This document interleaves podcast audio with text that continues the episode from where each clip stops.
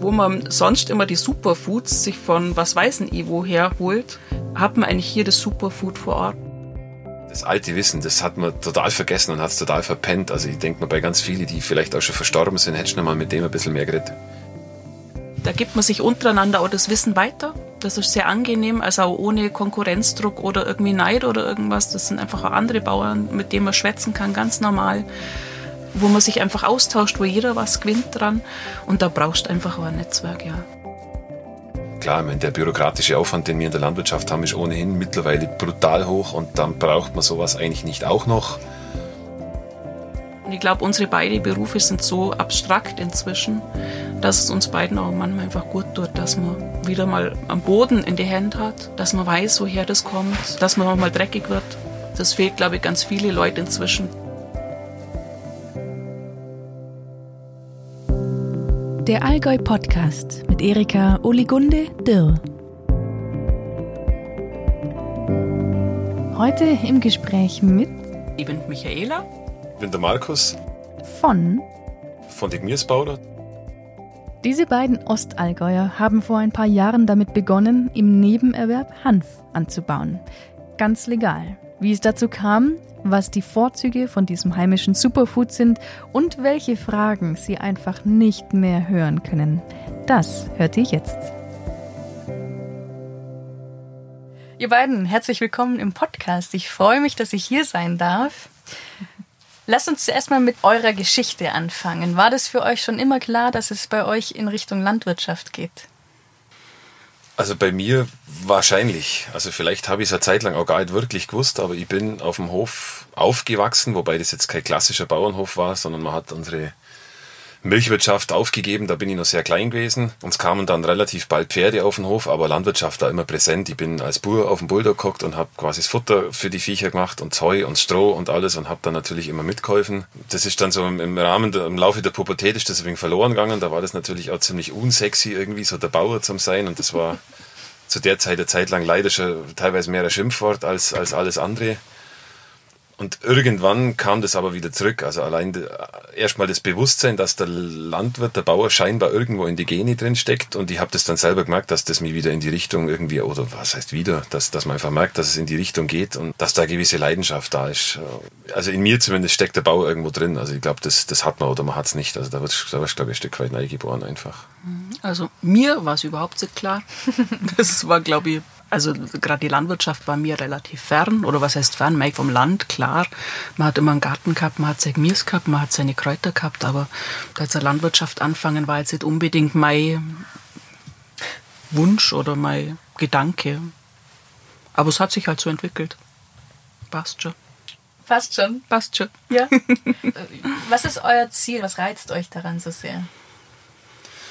Ich glaube, allen voran steht das Thema, einen Beitrag dazu zu leisten, dass wir gesunde Lebensmittel erzeugen können. Mhm und auch das unter Beweis zu stellen, dass das hier geht. Also dass das hier wieder viele Meinungen, dass alles groß sein muss und dass man aus jedem landwirtschaftlichen Betrieb ein industrialisiertes Unternehmen machen muss, dass man hier durchaus auch in der Lage sein kann, ganz viel zu produzieren, ganz viel für unsere Lebensgrundlage zu erzeugen und das auf einem vernünftigen Weg, dass das einfach, dass die Kreise klein sind, dass man vernünftig mit dem Boden umgeht. Es gibt so, so ein indianisches Sprichwort, das heißt, dass wir unsere Natur und unser Umfeld nur von unseren Kindern beziehungsweise von unseren Enkeln geliehen haben.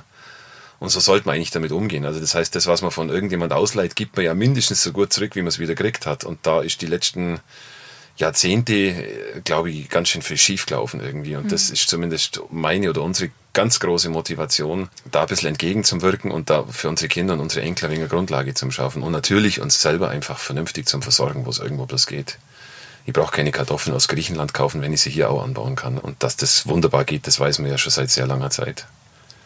Könnt ihr euch selbst versorgen? Nein. Nein, also nur im Bruchteil. Wir haben Kartoffeln, wir haben Zwiebeln, wir haben unseren Hanf. Äh, wir haben halt im Gemüsegarten nur was wächst. Ist auch jetzt ja gleich. Äh, Im Sommer läuft es natürlich besser. Ich mache relativ viel ein. Also ich konserviere viel auf verschiedenste Art und Weise und probiere da auch viel, viel, viel aus. Und wir haben inzwischen so ein Netzwerk einfach hier lokal, wo ich weiß, da kriege ich meinen Dinkel her, da kriege ich meinen Rocken her. Und wir haben einfach auch nur Träume, ähm, was man nur machen könnte ähm, was nur sinnvoll wäre, in unserer eigenen Landwirtschaft einfach anzubauen mit dem Fruchtwechsel und so weiter. Aber ich glaube, das ist auch unser Ziel, dass wir uns jetzt komplett selber versorgen. Das ist eher wichtig, die Leute zu kennen, woher es kommt. Das muss dann auch nicht immer zwingend Bio sein.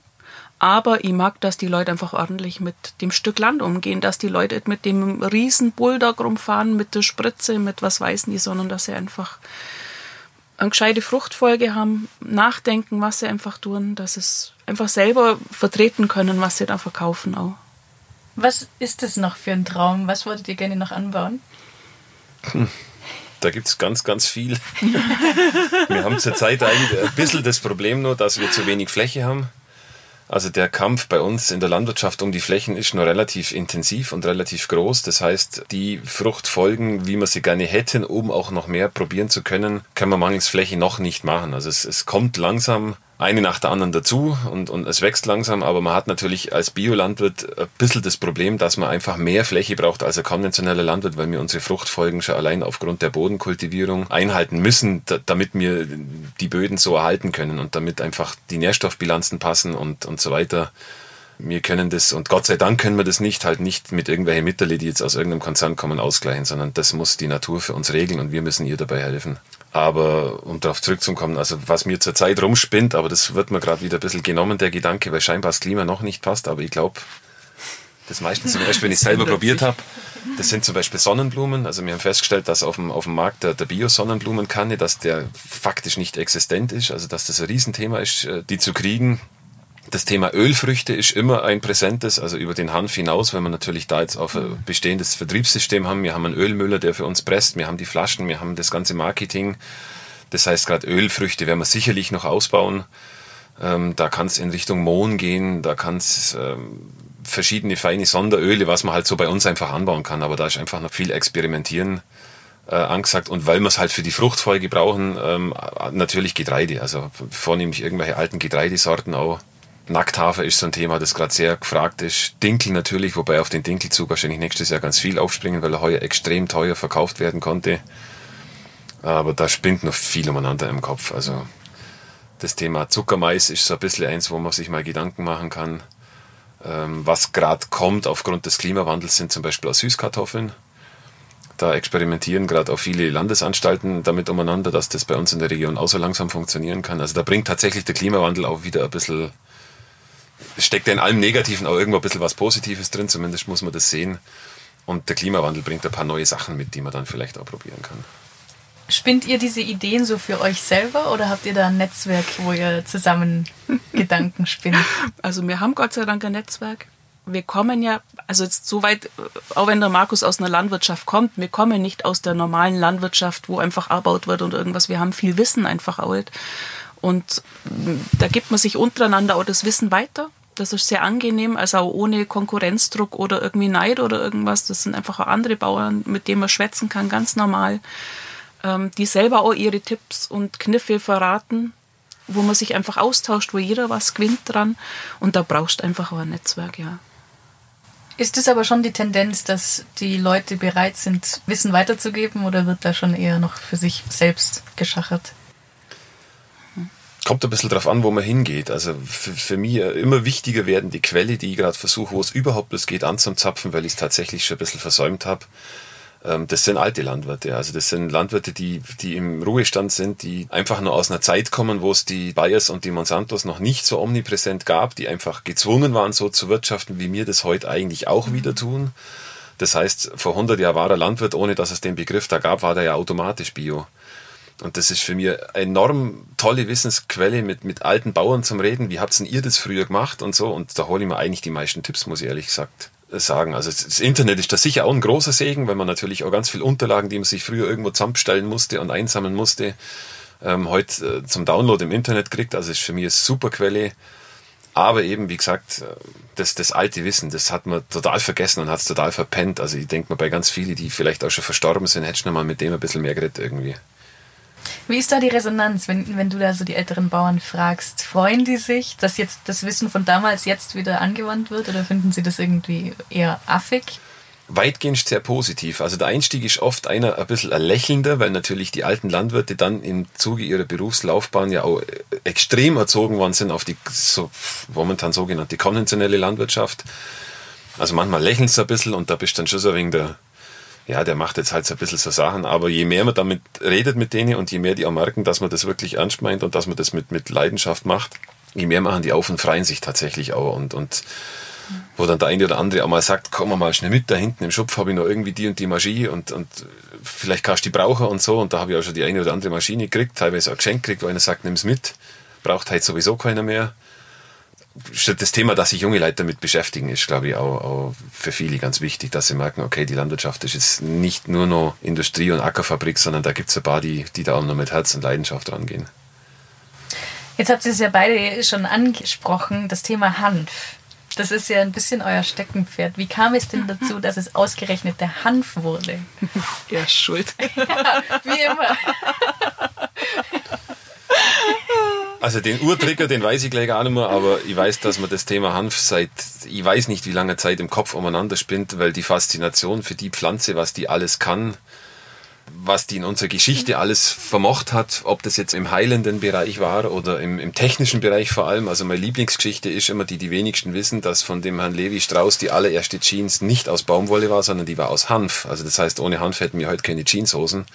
Da kam bloß irgendwann die Baumwolle ins Spiel, weil sie halt viel billiger war und einfacher zum Produzieren je mehr man sich mit der Pflanze beschäftigt, und da kann man jetzt gern mal auch von der berauschenden Wirkung weggehen, wobei die auch absolut ihre, ihre Berechtigung hat, vor allem im medizinischen Bereich, wie man immer mehr merkt.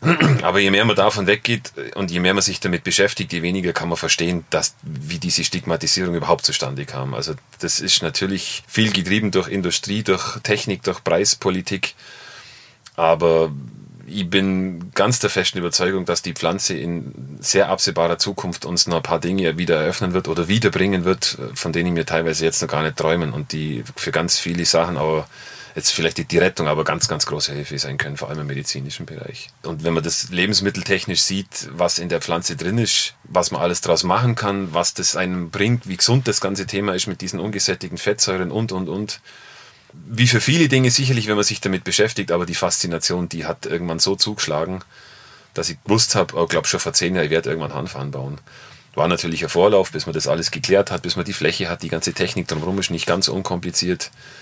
Auch da wieder das Wissen, das natürlich viel verloren gegangen ist, wie geht man um mit der ganzen Geschichte. Und nicht zuletzt für einen Biobauern eine prädestinierte Pflanze. Also das ist auch vom, von der Fauna her, vom, vom Anbau her, ist das eigentlich eine ganz geniale Geschichte für jeden Biolandwirt in der Fruchtfolge. Wie waren da die Reaktionen, als dann klar wurde, dass ihr euch jetzt auf den Hanf spezialisiert?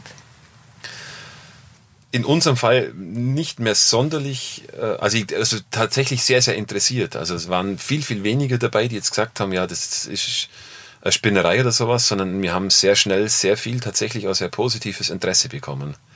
Zumindest das, was wir mitgekriegt haben. Ich meine, wenn es einer recht blöd findet oder, oder irgendwie Probleme damit hat, sagt ja. er dir auch nicht unbedingt ins Gesicht. Und ich habe hier im Ort auch ein bisschen den Vorteil, dass ich in meiner Person schon sehr viele Dinge gemacht habe hier, die die Leute zum Schmunzeln gebracht haben und in mancher Ecke vielleicht auch der Jagdwart manchmal so ein bisschen der Spinner, der halt jetzt schon wieder irgendwas Neues anfängt und lass man mal und ich habe hier im Ort das weit erste Wärmenetz baut, das mit einem Hackschnitzelkessel betrieben ist. Ich habe vor zehn Jahren eine Holzvergasungsanlage geplant und gebaut hier.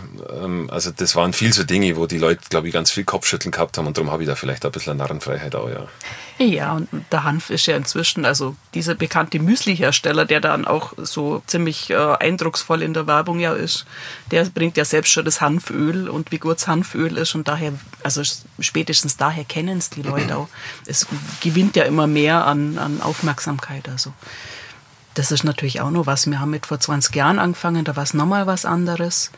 Aber inzwischen ist es doch in Teilen der Bevölkerung angekommen, dass man das auch ganz gut essen kann und dass es was bringt. Seit wann macht ihr das? Drei Jahre. Drei Jahre, ja. Was sind denn jetzt die Vorteile vom Hanf? die Vorteile vom Hanf. Er hat unglaublich tolle Inhaltsstoffe. Also der Markus hat es gerade schon angesprochen, die Omega-3, die Omega-6-Fettsäuren. Es sind auch nur mehr ungesättigte und auch gesättigte Fettsäuren enthalten. Es sind äh, Spurenelemente enthalten. Wir haben zum Beispiel Eisen, ähm, Kalium, Natrium, Magnesium. Ich habe erst die Liste zufällig durchgeschaut, darum habe ich es ein bisschen im Kopf. Es ist nur viel, viel mehr drin einfach in der Pflanze wo man sonst immer die Superfoods sich von was weiß ich woher holt, hat man eigentlich hier das Superfood vor Ort. Es ist ein Eiweißträger, es ist ein Ballaststoffträger, es ist einfach eine saubere Pflanze. vielleicht landwirtschaftlich nur der Vorteil, dass die Pflanze selber beim Wachsen, wenn sie mal im Acker drin ist, nichts braucht. Also der ist, ich will jetzt nicht sagen anspruchslos an Boden. Man muss schon ein bisschen auf den Boden schauen. Er braucht auch Stickstoff, ein bisschen was, aber er, er gedeiht auf relativ viel verschiedenen Böden. Also wir haben den jetzt schon von einem sehr steinigen Boden bis hin zu ganz moorige Böden anbaut. Das funktioniert alles ziemlich gut, ähm, wenn die Vor- und die Nachfrucht, beziehungsweise vor allem die Vorfrucht passt. Aber der ganz große Vorteil ist, du musst ab dem Saatzeitpunkt nichts mehr machen mit der Pflanze. Der macht so schnell zu, der muss nicht gepflegt werden, nicht gestriegelt werden, gar nichts. Also wenn der angesät ist, ist der nächste Zeitpunkt, wo ich auf das Feld wieder auffahre, ist der Mähdrescher. Und das ist eigentlich eine ganz tolle Geschichte. Der Zeitpunkt der Ansaat hat sich als ganz hohe Kunst herausgestellt, haben wir festgestellt. Also der, der Aussaatzeitpunkt ist ein ganz heikler und der Antizeitpunkt auch. Das ist eigentlich die hohe Kunst beim Hanfanbau, aber das Wachsen selber ist eigentlich ein Traum, weil, wie gesagt, um das Feld kümmern wir uns nur dahingehend, dass wir hin und wieder ausfahren und das einfach toll zum Anschauen finden und es riecht halt auch super. und welche Produkte entstehen jetzt bei euch daraus? Also es werden hier erst einmal die Hanfnüsse ausdroschen. Das sind die Hanfsamen. Die heißen Nüsse sind ja botanisch keine Nüsse, aber heißt halt so. Äh, aus den Nüssen, die kann man selber erst einmal essen. Im Müsli oder sonst irgendwie verbacken. Äh, aus den Nüssen kannst du äh, Öl pressen. Das ist eben dann das Hanföl. Aus dem entölten Presskuchen wird dann Mehl hergestellt, also Mehl gemahlen. Da gibt es ein Ballaststoffmehl und ein Proteinmehl. Also sind ja viele Sportler, die sagen, Mensch, ich brauche mehr pflanzliches Protein. Ist eben hier sehr hochwertig zu haben. Äh, man kann die Nüsse schälen, dann hast du Schälennüsse, dann hast quasi den ganzen Spaß ohne die Ballaststoffschale drumherum. Wir haben einen Hanftee, der immer wieder umstritten ist. Einfach Blütenblätter getrocknet, also Blüten und Blätter getrocknet. Wir machen Hanfapfelessig, da kommt der Blüte in den Apfelessig zum Aromatisieren. Was machen wir noch? Die süßen Knuspernüsse, die sind im Endeffekt die, die Hanfnüsse mit äh, Zucker geröstet, wie gebrannte Mandeln mit ein bisschen Zimt. Und eben eine bekannte äh, macht Nudeln, die macht uns Hanfnudeln auch. Also wo dann ein Teil Hanfmehl drin ist. Das Hanfmehl kann man zum Backen auch verwenden. Es hat nur keinen Kleber, also nicht zu 100 Prozent. 10 bis 20 Prozent des Mehls kann man ersetzen dadurch. Mhm. Also geht in, von Pfannkuchen bis Kuchen, Spätzle, was weiß nicht, kannst du überall rein Warum genau. ist der Tee so umstritten? Ah, der ist im, in der Presse immer wieder umstritten, weil halt dann Blüten auch dabei sind und da hat man Angst, ähm, dass jemand, wer findig ist, sich quasi dann das enthaltene THC, wir haben ja einen äh, Hanf, einen Spezialhanf quasi, ähm, der unter 0,2 Prozent THC enthält, beziehungsweise es gibt ja verschiedene Hanfsorten auch. Also wir haben die Nutzhanfsorte, die grundsätzlich wenig THC enthält. THC ist der berauschende Wirkstoff, den man ja eben nicht konsumieren darf. Ähm, und der ist eben unter 0,2 Prozent enthalten. Und jetzt haben sie Angst, dass wenn du jetzt dir viel Blüten und Blätter holst, dass du es irgendwie raus extrahierst und dann halt hochpotenzierst und dann dir quasi dein THC herstellen, rausfiltern, was weiß nie kannst das Perplexe dabei ist eigentlich, dass wenn das jemand vorhat, bei uns so viel Tee kaufen müsste, dass er sich für das Geld vermutlich die hochwertigsten Drogen irgendwo beschaffen kann, ja. äh, mal abgesehen von der Arbeit, die er damit hat, das zu extrahieren. Will aber in verschiedene Köpfe nicht nein. Es gibt bei der Polizei immer wieder Leute, die da, die da ganz wild dagegen wettern und, und auch regelmäßig hier bis zum heutigen Tag regelmäßig in Städten Hanfläden hochgenommen werden. Also mhm. Ähm, wir haben einen Hanfladen äh, in, in, Augsburg, mit dem wir kommunizieren, die sagt, sie wird alle ein bis zwei Jahre hochgenommen. In München gibt es, glaube ich, einen Richtung Riemnausen, Riemnaus, den haben sie jetzt, glaube ich, in den letzten zwei Jahren vier oder fünf Mal ausgeräumt. Da geht dann die Kripo durch und nimmt von die vom Hanfmehl bis zum Öl alles irgendwie mit und dann wird es im Labor untersucht mit einem Irrsinnsaufwand, kostet natürlich auch Kohle ohne Ende. Und äh, ja, natürlich mit keinem Ergebnis, weil niemand ist so blöd und stellt sich in den Laden irgendwas rein, was, äh, was nicht sauber ist irgendwie. Und der Gesetzgeber sagt, alles unter 0,2% THC darf bei uns verkauft werden, weil es nicht unter das Betäubungsmittelgesetz fällt. Mhm. Und das ist für mich eine Gängelung höchsten Grades und sonst gar nichts, weil halt scheinbar ein paar Leute nicht ganz verstanden haben, was die Pflanze bringt und was sie macht, beziehungsweise vor allem, was sie nicht macht.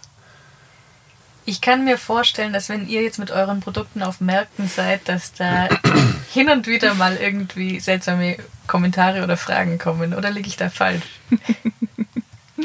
Na, da liegst du falsch. Das kommt schon auch, aber eher selten inzwischen, ähm, weil die Leute ja auch lernen. Aber mein, da musst halt dann freundlich, aber vielleicht sogar ein bisschen spaßig dagegen sprechen. Was sind so die Fragen, die ihr nicht mehr hören könnt? Und äh, scheppert das auch, wenn ich das jetzt esse, trinke, irgendwas, kann ich das jetzt auch rauchen? Das sind so die Fragen, ja. Wie viel muss man einnehmen, genau. dass es wirkt und so. Ja. Sind, also wir deuten es oft einfach als vielleicht als Verlegenheitseinstieg in das Gespräch, weil die meisten äh, Leute, die so einen Einstand suchen auf dem, auf dem Stand, bleiben dann auch da und interessieren sich dafür und in der Regel entwickelt sich das Gespräch dann sehr schnell auch in, in einer ja, jetzt in Ernst, aber auf einer sachlichen Ebene, muss ich auch dazu sagen. Also, das, mhm. dass eine vorbeilauft, einen blöden Spruch abläuft und weitergeht, das haben wir eigentlich so gut wie nie. Na, und das ist tatsächlich einfach interessant für die Leute, was für Aufwand das eigentlich auch für uns bedeutet, das anzubauen. Wir müssen Saatgut kaufen. Das ist ein spezielles Saatgut. Wir dürfen unser eigenes Saatgut nicht hernehmen, weil es heißt, dass die Gefahr besteht, dass der THC-Gehalt sich steigert im Laufe der Jahre. Da gibt keine Aussage, wann was passieren würde. Keine Ahnung. Auf jeden Fall müssen wir es kaufen. Wir werden, also das macht der Markus dann, der muss bürokratisch relativ viel erledigen, einfach das anmelden, sich die Erlaubnis holen, dass er sehen kann. Ähm, es gibt auch einen netten Herrn, der im August, wenn die Blüte ist, also wir müssen die Blüte ja anzeigen, da gibt es eine Blühstandsmeldung, der im August rumfährt und Proben nimmt, was der dann quasi quer übers Feld läuft und sich knipst. Das läuft nach dem Zufallsprinzip, sagt er selber, dass die Betriebe ausgewählt werden. Also da wird nochmal überprüft, stimmt das mit dem THC-Gehalt? Haben die irgendwo, was weiß ich, irgendeinen Quatsch gemacht oder hat sich irgendwo halt was bildet? Der nimmt an mehreren Stellen im Feld einfach, dass es einen Schnitt gibt, auch Proben. Und ähm, zuletzt kommt dann auch noch eine Erntegenehmigung, vor der du eigentlich nicht ernten darfst. Und wie gesagt, das ist alles relativ streng überwacht und einfach auch bürokratisch sehr aufwendig, aber einfach auch geregelt, dass wir keinen Quatsch machen können, auch mit der Pflanze. Das also. klingt aber definitiv aufwendig. Ja. Ja. Äh, kommt man da nicht irgendwann an den Punkt, wo man sich denkt, so, ach, okay, vielleicht sollte man einfach doch wieder zu irgendwas ganz Gewöhnlichem zurückgehen? Hätte man die Leidenschaft dafür nicht, definitiv. Mhm. Aber das ist wie bei allem, vor allem in der Landwirtschaft, wenn man halt Sonderkulturen macht und da ein bisschen einen besonderen Weg beschreitet, da gehört natürlich ein äh, bestimmtes Energiepotenzial dazu, das sich dann zum Schluss auch nicht in Euros bewerten lässt, sondern wo man sagt, das mache ich einfach für mich und für meine Leidenschaft und für das, dass ich es machen will. Und klar, ich meine, der bürokratische Aufwand, den wir in der Landwirtschaft haben, ist ohnehin mittlerweile brutal hoch und dann braucht man sowas eigentlich nicht auch noch. Auf der anderen Seite muss ich sagen, jetzt nach dem dritten Jahr entwickeln sich gewisse Automatismen. Die Formulare ändern sich nur geringfügig von Jahr zu Jahr. Sie ändern sich aber nicht groß. Und von dem her ist das jetzt inzwischen, ja, es ist halt so in dem Ablauf drin. Im Frühjahr, wenn man halt die ganzen Unterlagen macht und die ganzen Beantragungen und dann läuft das halt mit, da hockst halt dann eine Stunde länger am Schreibtisch stehe jetzt nicht drauf, aber gehört halt dann zum Schluss mit dazu. Also ich sage mal, die, die Freude und die, das Ergebnis, das man dann hat, wiegt schon auf für uns, ja. Wie kommen dann die Produkte zu dem Verbraucher? Zum Teil ein Buch mit sieben Siegeln für uns, wie überall im Marketing. ähm, klar, der erste, der erste Einstieg war das Thema Märkte. Wir sind immer wieder mal auf Märkten, nicht regelmäßig, aber auf so Sondermärkten, irgendwelche Frühjahrsmärkte, Herbstmärkte von bestimmten Bio-Organisationen oder sonstigem sind wir unterwegs. Wir haben, äh, wir akquirieren sehr vielen Läden. Also unser Thema ist jetzt weniger, das auf den Markt zu gehen, auch regelmäßig, weil wir beide, vor allem ich, berufstätig sind. Das, das haut von der Zeit her nicht hin. Unser Hauptfokus liegt äh, auf, auf Läden, die unsere Produkte mit aufnehmen in ihr Sortiment und von uns beliefert werden. Da haben wir inzwischen einige, also auch viele Unverpacktläden hier in der, in der Region, ähm, viele Bioläden und ein Stück weiter ab Hofverkauf. Klar, es kommen auch immer wieder Leute, die was kaufen. Und dann das Thema Internet. Wir haben eine Homepage, wir versuchen äh, auf, auf Instagram und jetzt dann in Kürze auf Facebook da aktiv, so gut wie es geht, aktiv zu sein und uns da einfach ein bisschen zum Verbreiten. Und was wir jetzt gerade für uns ein bisschen entdecken oder die auch uns entdecken, das ist die Verarbeitung. Also das heißt die Gastronomie und vor allem die Bäcker. Also gerade in den, in den Bäckereien kommt das Thema Hanf gerade ziemlich an, mhm. auch ziemlich trendy an, auch ziemlich, ziemlich interessant an. Also mit den Bäckern, die wir jetzt so haben, die Hanfprodukte verarbeiten, die sagen, das geht wie solche, wenn da Hanf draufsteht. Also das scheint gerade auch total in zu sein und die versuchen wir jetzt gerade so ein bisschen ran. Das ist nicht ganz einfach, an den Bäcker ranzukommen, schon allein auf, auf, aufgrund der Taktung, die der hat. Der hat natürlich seine Wachzeit, wenn wir im Bett liegen. Aber da gibt es jetzt einige und, und da ist das Interesse auch sehr groß, muss ich sagen. Und das Gleiche gilt auch bei der Gastronomie. Genauso schwierig, weil die natürlich zeitlich auch extrem eingebunden sind und gerade jetzt einen Kopf an einer ganz anderen Stelle haben. Aber auch da in der Verarbeitung für Lebensmittel kommt das Thema gerade ganz, ganz gut an und ist ganz interessant auch, ja. Was ist so das Feedback von Kunden? Wir gehen ja auch ab und an auf Märkte, einfach um, um einfach Kundenkontakt zu kriegen, weil das einfach wichtig ist. Ähm, es gibt so die, die es schon kennen, die total drauf stehen, egal ob es jetzt ein Öl ist. Die anderen lieben einfach das Mehl. Die anderen sagen, na, mit dem Mehl kann ich gar nicht, aber ich brauche die Hanfnüsse in mein Müsli oder irgendwas. Also die sind natürlich überzeugt. Es gibt so ein Drittel, die immer sagen, ähm, Mai, lass mich mal probieren. Ich, rede jetzt mal mit dir, schau mir das an. Und ich bin ganz interessiert und die sind dann eigentlich positiv überrascht, wie gut es auch schmeckt.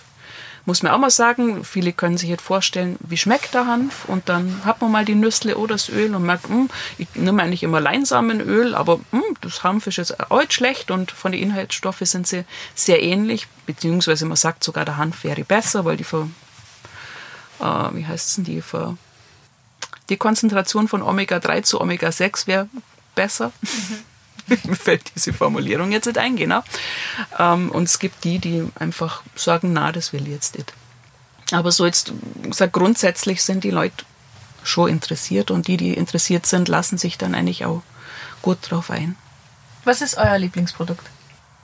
Hm, das wechselt so ein bisschen. Also wenn man mal von den, von den süßen Knabbernissen absieht, die immer gehen irgendwie, das ist natürlich auch so ein bisschen ein Suchtmittel beim, am Abend irgendwie oder, oder aber ich glaube, in meinem Fall ist es zurzeit vielleicht ein bisschen der Essig, der Hanfessig, weil das Aroma von der Hanfblüte, das da extrem gut zur Geltung kommt, mit dem Apfelessig zusammen, also das finde ich eigentlich ziemlich toll. Na gut, das Öl, das ist irgendwie so ein Dauerbrenner, das ist klar.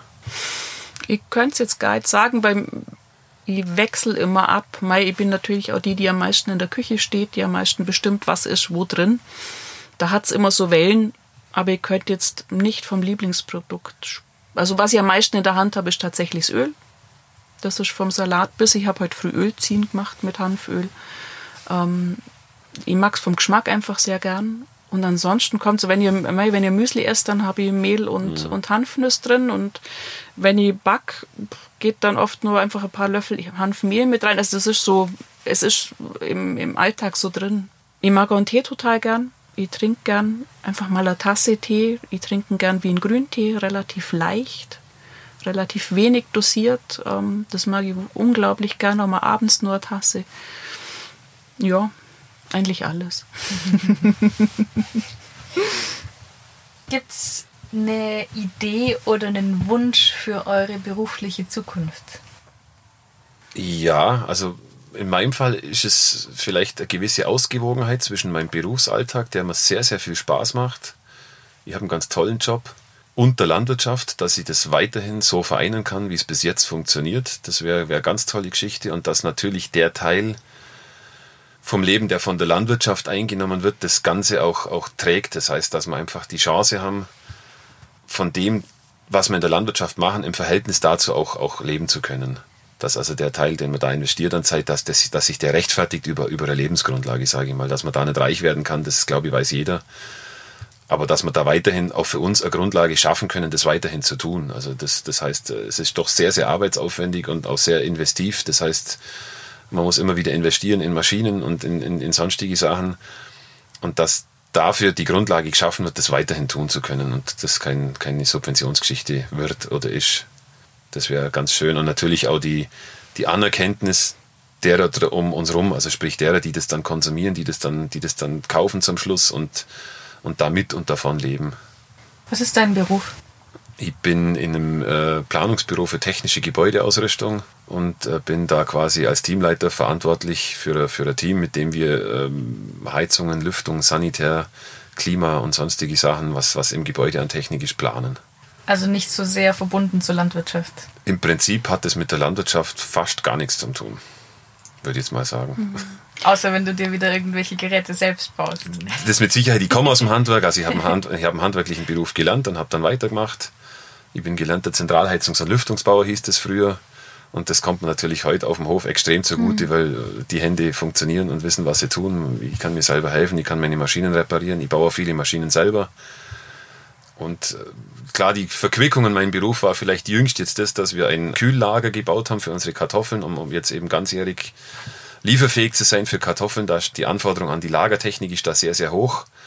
Und da konnte ich natürlich dann meinen Beruf mit einspielen lassen, weil man da, weil ich natürlich weiß, wie man so ein, so ein Lager auch klimatisiert und, und belüftet und so weiter. Das war natürlich von dem her ganz praktisch. Bei mir mh, für die Zukunft spannend. Was wir schon ganz gut hinkriegt haben, ähm, Landwirtschaft heißt immer Arbeitsspitzen. Das heißt, es läuft nicht kontinuierlich durch, sondern wenn Ernte ist, ist Ernte, Punkt.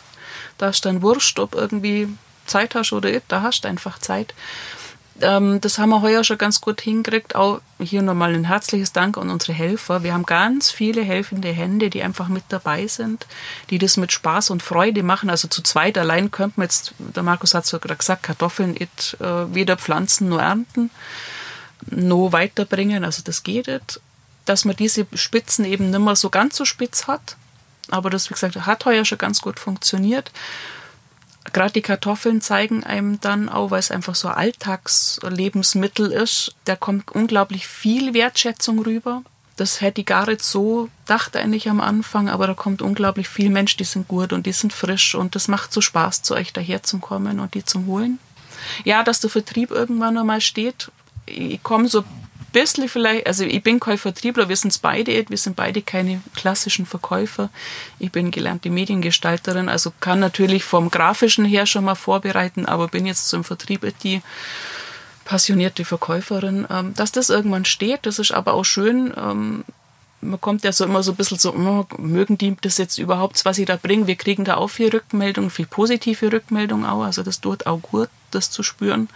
Einfach, dass das irgendwann steht und läuft, dass man da sich dann vielleicht wieder auf die Grundsachen mehr konzentrieren kann. Das wäre schön, so jetzt von meiner Sicht her. Aber ansonsten passt's.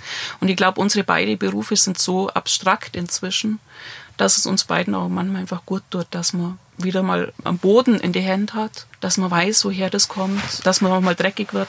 Das fehlt, glaube ich, ganz viele Leute inzwischen, dass, dass man einfach mal, ja, sieht, da kommt's her und so wird's gemacht. Und das muss man dann auch durch, ja. Wunderbar. Hey, vielen Dank für das Gespräch. Gerne. Gerne, danke fürs Interesse.